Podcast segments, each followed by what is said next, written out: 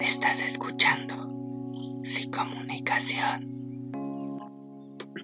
Hola, ¿qué tal amigos? ¿Cómo están el día de hoy? El día de hoy es un día muy bonito, muy soleado y pues por lo tanto vamos a hablar de psicomunicación. Este es nuestro nuevo podcast, como ya lo había dicho.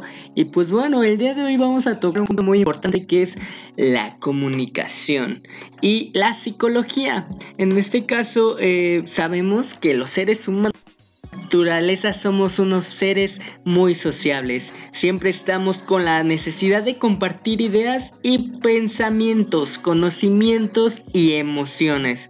Por lo tanto, la comunicación constituye un instrumento muy social importantísimo para el día de hoy. La comunicación, vamos a saber cuál es su origen. Es una palabra que proviene de la comunicare, lo cual significa compartir algo y oponer algo en común.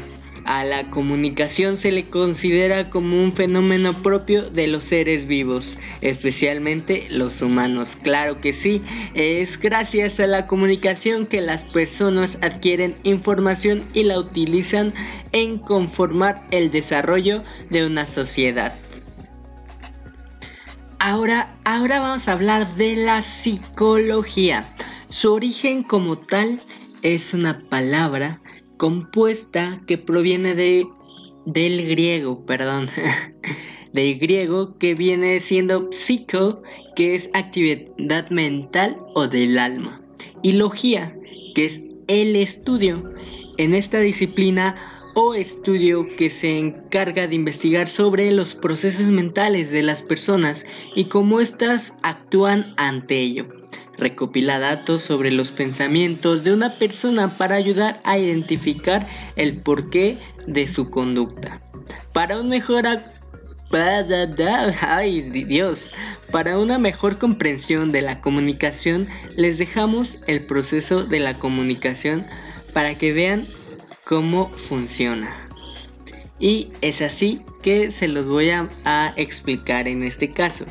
Nosotros, nosotros somos unos emisores, unos emisores de mensaje, el cual el mensaje contiene una información diversa, viene por códigos. Estos códigos pueden ser señas, signos, voces. Bien, y los transmitimos por algún canal que puede ser carta, teléfono, radio, televisión, correos electrónicos, etcétera.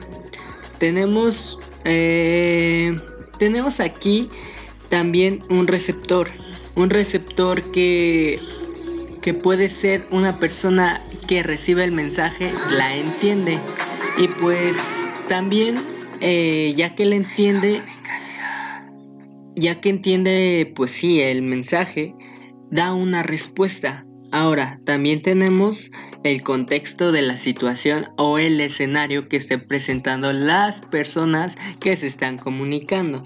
Esto eh, puede ser puede ser en diversos medios y pues también hay un ruido que son los sonidos externos a la plática, correctos como que hacen interferencia ahí, pero pues bueno, no importa. Espero, bueno, espero que me haya dado entendido a explicar un poco porque pues ya más adelante vamos, vamos a esto un poquito más en serio, vamos a adentrarnos y espero que les guste.